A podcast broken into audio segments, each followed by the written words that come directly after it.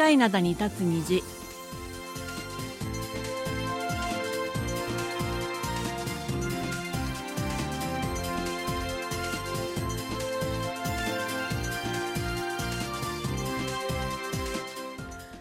の皆さん、あんにゃんせよ。10月17日火曜日の限界灘に立つ虹、丸組の母さんことキムヨスンです。ソウルナイスことキムアソンですソウルは木々の葉が少しずつ色づいてきましたソウルなど韓国中部は今月末頃紅葉がピークを迎えるだろうとの予報です。はい、あのもはや秋の風物詩ともいえる銀杏もだいぶ踏まれてなんか匂いを発散してるんですけれども、はいはい。うちの周りでは集中的にこう木がだいぶ変わってるのかよくわかんないんですけれども、はいはい。ただ集中的に落ちてるところがあって、うん。そこを踏まないようにちょっと苦労して歩いてるっていうそういう感じ今そうなんですけれども、はいなんか匂いがないものも最近はねだいぶあるほら、だってメスの木とオスの木があるからあれなんじゃないですだかそうですね、うん。でもなんかここの酔いのはまだなんかすごい踏まれて匂いしてましたけども、はいはい。はい、さて、あのイスラエル軍とハマスの衝突がね、はい。あの続いていますけれども、そんな中で、まあ、心温まるニュースがありました。はい。うん、韓国軍がイスラエルからの出国を希望する韓国国民のため輸送機を派遣しているんですけれどもその輸送機14日に韓国ソウル近郊の軍用空港に到着しましたでその中のその輸送機の中には韓国国民163人のほか日本人51人とシンガポール人6人が搭乗していたということでこの人道的な協力ということで、まあ、韓国国内でも結構話題になったんですよね。うん、日本でも話題になってたみたいですね。ねえそうですよね、うん韓国政府関係者は輸送機の定員にまあ余裕があったということから人道的観点から韓国国民以外の輸送を日本側に提案したというふみたういですね。になってるんで日すけれども本の大使館とシンガポールの大使館にあの空いてますけどどうですかって言ったみたいですね。そういうことですね。ううんん、ででもあの実はこういう韓国と日本の間のこうした人道的な協力というのはまあ初めてではないんですよね。この前もあったよね。うんうん今年4月にスーダンから退避する際に派遣された韓国の軍用機に韓国人の他にも日本人が5人乗っていたっていうことですよね。はいうん、だからああすごい久しぶりに心温まるニュースだなというふうに思ったんですけれどもあのちなみにこの輸送機軍用空港に到着したのは深夜だったんですって。はいで。その後ここに乗っていた日本の方51人がバス2台に分乗してインチョン空港近くのホテルに着いたというあことなんですけれどもソウルに到着したのが深夜だったってそういうことですね。はいはいで、ホテルは、まあ、在韓国日本大使館が手配したということです。はいで、この輸送機には、イスラエルでバレーボール選手として活躍している、オソキンサツキさんもいたということです。あはい日本国籍の方ですよね、はいうん。で、読売新聞に詳しく出てたんですけれども、その記事によりますと、このオソキンさんは、ハマスが実効支配するガザ地区から北におよそ25キロのイスラエル中部アシュドットというところで暮らしてたんですけれども、7日にあの、ハマスからの攻撃が始まると、その町にも空襲警報のサイレンが何度も鳴り響いて、非常に不安だったということなんですね。うんで、まあ、事態がこれ以上悪化したらどうしようということで、まあ、翌日からテルアビブの知人宅に避難して、で、テルアビブの空港で韓国軍の輸送機に乗り込んだというふうに書いてありました。はい。うん。でも、あの、空港周辺でもなんか爆発音がすごかったみたいです。あはい。うん。だから、もしかしたら飛行機が標的になるんじゃないかと思って気が気じゃなかったそうなんですね。うん。うん、で輸送機がでも安全な高度に到達すると機内がまあ大きな拍手に包まれたというふうにこのオソキンさつきさん語ってたということです。はい。うん、でもあのお互いあの日本の外相と韓国の外相がねあ日本の外相がねありがとうございましたって言ったらしくて、そうですね。うん、で、うん今後もこういうことがあったらお互いに協力していきましょうっていうふうに話し合ったみたいですから、うんまあこういう軍事的な時の協力はあれなんですけどねでも何かの時はお互いにね助け合っていけるっていうのはいいですよね。いいろんなところで助け合える場面があるっていうのがいいですよね。うんはい、今日の一曲目お送りします。サイでチャンピオン。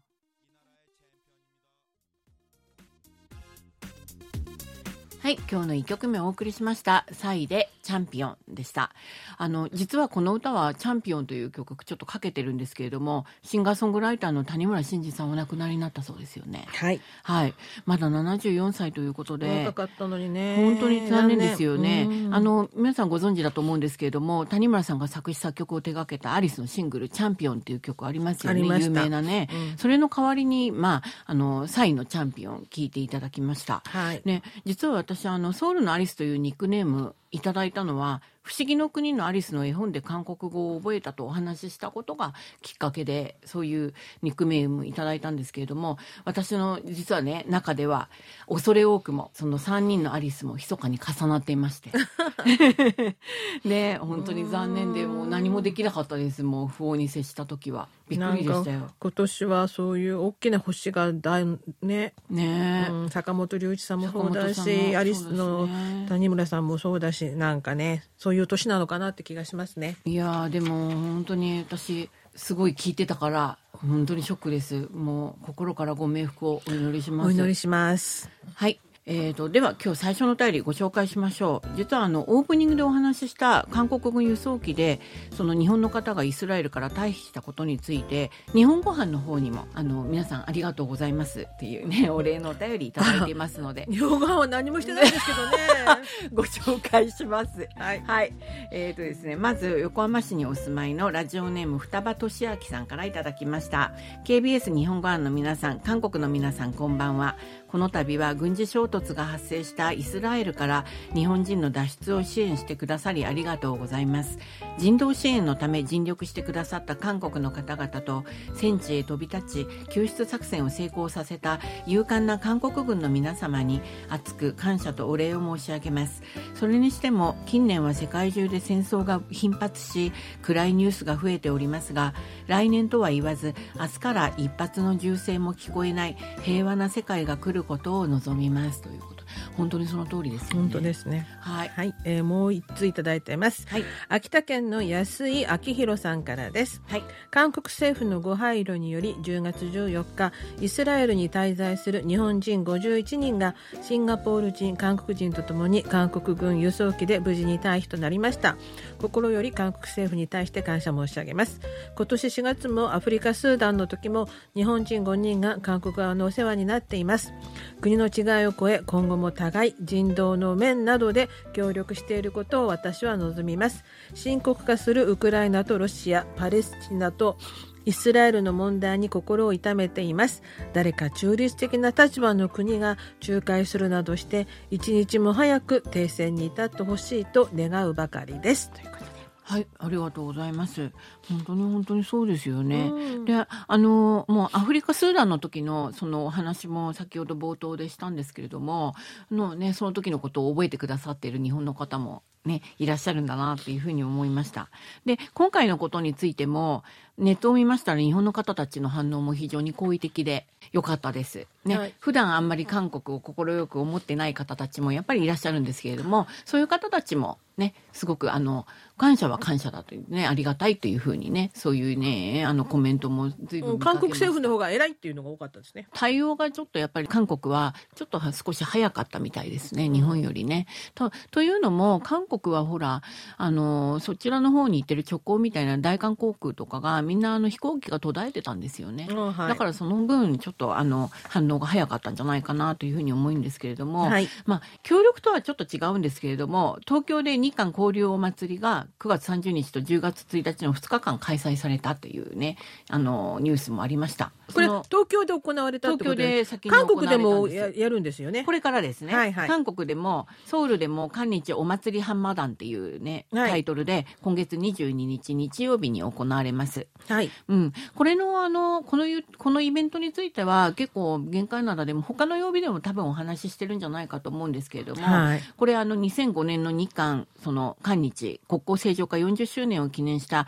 日韓友情韓日友情の年の主要事業として始められて毎年ソウルで最初は開催されていたのが2009年から東京でも開催されるようになったということですよね。はい。こうやってほぼなんつうのかなちょっと時間空いてほぼ同時っていうんですかね。そうですね。いうふうにあの、うん。イベントが同じようなイベントが開催されています。はい。うん、これはもう韓国と日本が共に作り上げる一緒のイベントの代表格ではないかっていうね、両国の友好の象徴になってるんじゃないかというふうに思うんですけれども、新型コロナの影響で、はい、ずっと日本では、あの、オンラインだったのが、今年4年ぶりにこの9月30日と10月1日の2日間、うん、オフラインで開かれたらしいんですよ。はいはい、で、韓国のそのソウルで行われていた、その、韓日お祭り浜田の方は、まあ去年から、ね、はい、対面というか、オフラインで開催されていたということなんですけれども、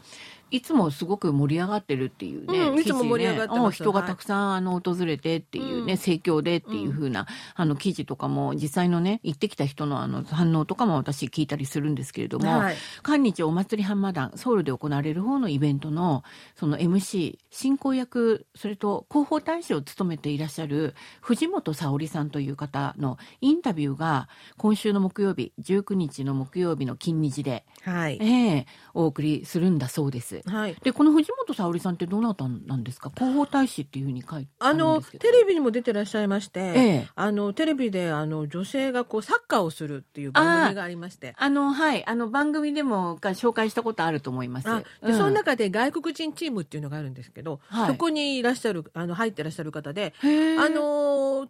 ちょあのあの体もちっちゃいし背もちっちゃいし可愛いんだけどもすっごくサッカーうまいのよ彼女。そうなんですか。うん、へえ。あ、そうやって知名度のある方だから広報大使も。はいはいはい、お楽しみですね。ますますなんか楽しみですね、はい、木曜日の近隣に出るってことですからね。どんなお話聞かせていただけるのかね。ね。楽しみですね。はい。皆さんご期待ください。はい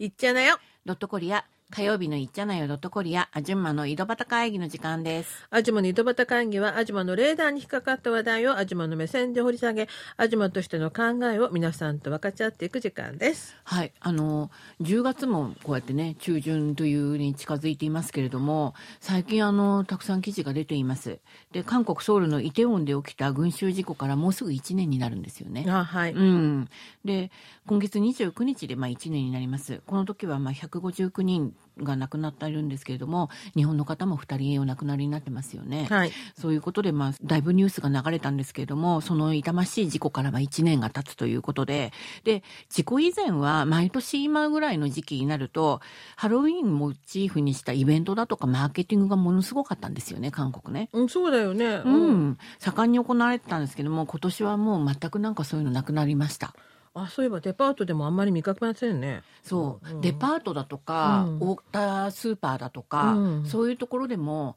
すごくやってたじゃないですか。はい。うん。あの子供たちがね、ほら幼稚園とかでよくやってるとか言ってたじゃないですか。あれはね、うんうん、元からハロウィンはあの韓国は英語幼稚園っていうのが結構あって、はいはい、で幼稚園なんですけれども英語で授業したり英語で遊んだりっていうね、主に英語をこの子供たちに学ばせる目的のその幼稚園っていうのが別にあるんですけれども、はい、そこでだいぶなんか最初はね、始まったっていうね、うん、そういう話がありますよね。やっぱりそのアメリカの風習面白い風習じゃないですか子供たちね、はい、うん、仮装して家を回って、飴ちょうだいお菓子ちょうだいみたいなこと言うんですよね。うん、うん、面白い風習なので英語に親しみを持ってもらおうという目的でやっぱり英語幼稚園からそういうあのハロウィンのそういうものが始まったというふうにはよく言われています。でそれがきっかけで他の幼稚園だとか、英語塾だとか、うん、うん、そこで子どもたち広まったし、うん、あとはあの若者たちが集まる繁華街とかでもね、うん、うん、随分そういうイベントとかがありましたよね。そうですね。テーマパークなんかでもやってたよね。うん、そう、テーマパークでもやっぱり子供たちもたくさん来ますしね、はい、あの若い人たちもたくさん行くということで、うん、随分あのねかぼちゃとかね、うん、あれかぼちゃですよね。あの黄色いかぼちゃ、うんうん、大きなやつ、ああいうのが飾ってあったりとか、うん、随分そういう関連のイベントとかマーケティングがあったものなんですけれども、はい、今年はもう全然ね一切ないですね。ね言われてみれば本当にそうですね。ないですよね。うん、うん、で、あの、一部の幼稚園で、今年もあの、ハロウィンパーティーしますみたいなことを行ったらしいんですよ。はいはい。そしたら一部の保護者から抗議や反発がすごくあったんだそうです。うん、うんまだ1年だからね。そういうことですよね記憶に新しいってことなんですね。うん、保護者の中にはもうハロウィンのその飾りだとか衣装を見ただけで去年あのねその事故を思い出すっていうね、うんそういう方もいましたしほら去年ほらあの動画とかもだいぶニュースで拡散されたじゃないですかはいだからその動画見たのがまだなんかちょっと記憶に残ってるっていうそういう保護者の方もいたんだそうです。はい。うん、でそういう事故に関する声も上がったんですけれどもこの実際問題としてですね、うんそのハロウィンやるためには子供を仮装をね 準備したりとかするわけですよ衣装とかを、はいはいはい。はい子供のコスチュームだとかお菓子などを用意するのがストレスだったっていうね。だからもうやらなくても本当に嬉しいみたいなね。親としてはね、そう。そういう話も出てくるよね。そういう声も事故以外でね、はい。歓迎する声もまあ聞かれたっていうそういうことなんですけれども、はい。その事故が起きたその現場のね、うん。イテウォンまあもちろんなんですけれども、はい。先ほど言ったようにまあ若者たちが集まるその本一手教あの本気大学前ね本出前とか、うん江南駅などそういう繁華街もハロウィンに関してはもう非常に慎重な雰囲気というかもうほとんどあのそういう関連の行事みたいなのをやってませんね。うんうんハロウィンもそうだけど最近その人がいっぱい集まる行事に対してすごくなんかこう管理がなんか厳しくなってるよね。いいことですようん、ね。この前もほらあの酔い道で花火大会あったけど、すごくたくさんね警察の人とか係の人が出てたっていうことされたっていうことでだからそこもやっぱりこれが1年前にあったのがみんな頭にあるからうん。頑張ってんだろうなと思う。市民の方もやっぱりそういうことは気をつけてるんですよねきっとね。うん。うん。まあそんなような雰囲気になってるんですけれども。で韓国政府としてもやはりあのその対策を設けています。それでもね、うん、あの多くの人が集まるかもしれないということで、はい、あのそういうイテウォンでの群衆事故のような事故が起きるのを防ぐためにそういう先ほど言ったような繁華街だとか、うん。まあ、そういうところにあの非常管理室というところを設けて訪れる人たちの整理ねたくさんあの来るようだったらやっぱりこっちの方の方に行ってくださいとかね、うん。あと何かあったら救助作業も行うというね緊急事態に備えた対策をまとめているところだということです。はい。うん、またソウル市でもまあそういった対策を作っていましてあの単位面積あたりの人の数と密集度を自動的に計算し危険な事態が起きる兆候を知ることができるそのカメラをハロウィンの期間中ソウル市内の繁華街など71カ所に合わせて909台設置する予定なんだそうです。あそんなカメラがあるんですね。うんまあ、要要するに監視カメラっていうんですか？あ防犯カメラの一種なんですけれども、はもうもうこういう緻密に計算ができるカメラをはい設置するということなんですよね。うん、でもしあのカメラが危険な状況を捉えた場合カメラと連動しているソフトウェアがソウルの各区の災害安全管理室とソウル市消防警察の緊急対応室のスクリーンに現場周辺の5つの画像がこう自動的に映し出されるというものなんです。それでつながってるんですって。うんうん、で、まあ、そういうふうに災害安全システムを強化しているということなんですね。はい。うん、だからこういうことをやってるんですけれども、まあそんなに集まりますかね今回ね。どうですかね。うんでもまあ集まるところには集まるんじゃないかなって気がすそうるけどね。一方ではやっぱりあの仮装がしたいとか、うんコスチュームが着たいっていうかねそういう人もいるみたいなんですよ。うんうんあと外国人の方もね観光客の方もいそうですね。あのね。特にイテウォンっていうところはうんやはり外国人の方も多いところなので、うんまあなんていうのかな、まあ事故はあったにせよねご自身がやっぱり観光で来たらた楽しみたいっていうそういうね思いもあるでしょうしね。あの週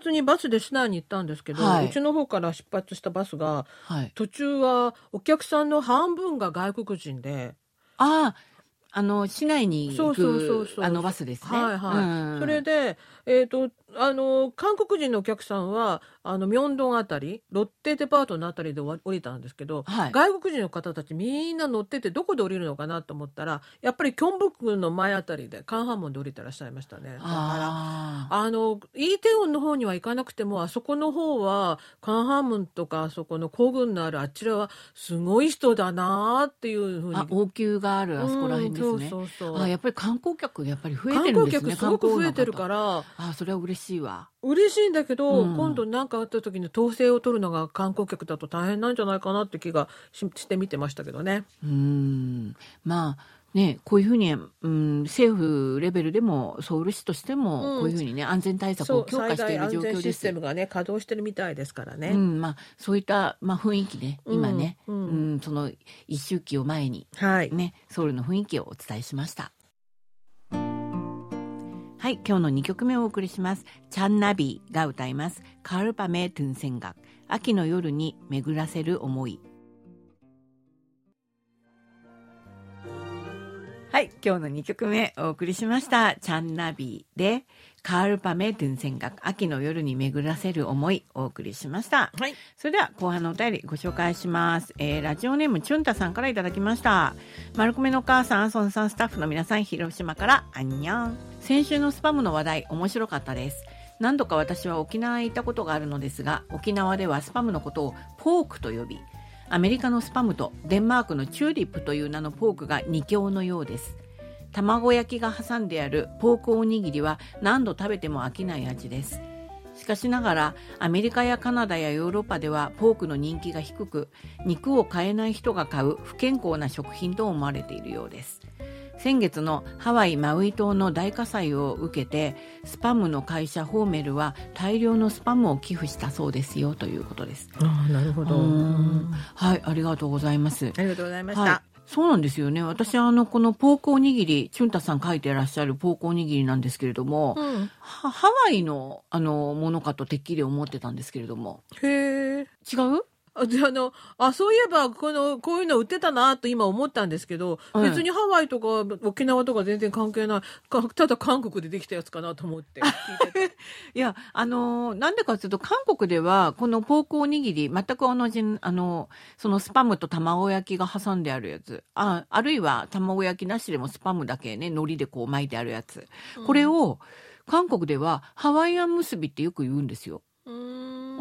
それから、それか、なんかね、ハワイアン抜かして結びとかね。うん、そういうふうに呼ばれてるんで、てっきりあの、ハワイがルーツじゃないかなっていうふうに思ってたんですよ。あ,、うん、あれ、要するに、スパムの間にご飯が入ってるやつね。あの、俵型になってやって、海苔でこう帯みたいにやってるやつね。海苔でこう巻いてあるやつ。はいはい。で、それで卵焼きが挟んであったりするじゃないですか。あれ同じですよ。それで、また私あの、検索してみたら沖縄で本当に、あの、同じやつ。ポーク、そのポークおにぎり。同じやつでした。へえ私韓国人スパム好きだからそれで開発したのかと思ってたらそうじゃないのね、うん、沖縄県民のソウルフードなんですって。なるほど。だからああと思ったんですけどもただやっぱりハワイのスパムおにぎりがルーツだというふうに書いてあるところもありました。沖縄でもね、うん、はいはい、うん、だからやっぱりほら沖縄ってアメリカでゆかりがあるから、うん、つあの伝わってるのかなってスパムよく食べてるんだなって、まあ、すごい親近感湧きましたよ。韓国人のスパムスパム愛と似たような沖縄人県民の方がでもアメリカでは肉を買えない人が買う不健康な食品なんでしょ？韓国でもそういうふうに思われるんじゃないかと思ったけれども、なんか人気があるのが不思議だねっていうお話でしたよね、私たちね、先週ね、はい、うん。だからいいんじゃないですか、うん、ハワイではでもね、これすごくよく食べられてるみたいですよ。これ、うちあのデパートのデパ地下で売ってて、私おにぎりと好きだからよく買うんですけど。あ、韓国のデパ地下で？そうそうそう。はい、で、これはね、さすがにちょっとボリュームありそうだなと思って手が出ません。若者向けなんだろうなと思って。え、そんなに大きくないじゃない？いや、でもその、ハムがふた、あの、スパムがこの結構厚さになるのがこう2枚挟んであるから。2枚も ?2 枚よ。すごい !2 枚で間にご飯が入ってて、俵型だから。なるほど、2枚なんだ。2枚。私が見たのは、スパム1枚と、卵焼きと、それで海苔で巻いてあるやつだから、あれだったら全然食べられるんじゃないかな私が見たのは両サイドに入ってたから、さすがあれは辛そうだなと思って、まだ買ってないんですけど。スパム愛強い韓国で。はい。今度じゃあ一度食べ、食べてみます。半分ずつ食べたらいかがですか？そうですね。頑張ってみたいと思います。はい。ということで火曜日の限界な台立つでお別れの時間です。お相手は丸組の母さんことキムヤスンと。ソウルナリスことキムアソンでした。またの時間まで皆さんアニュイゲセよさようなら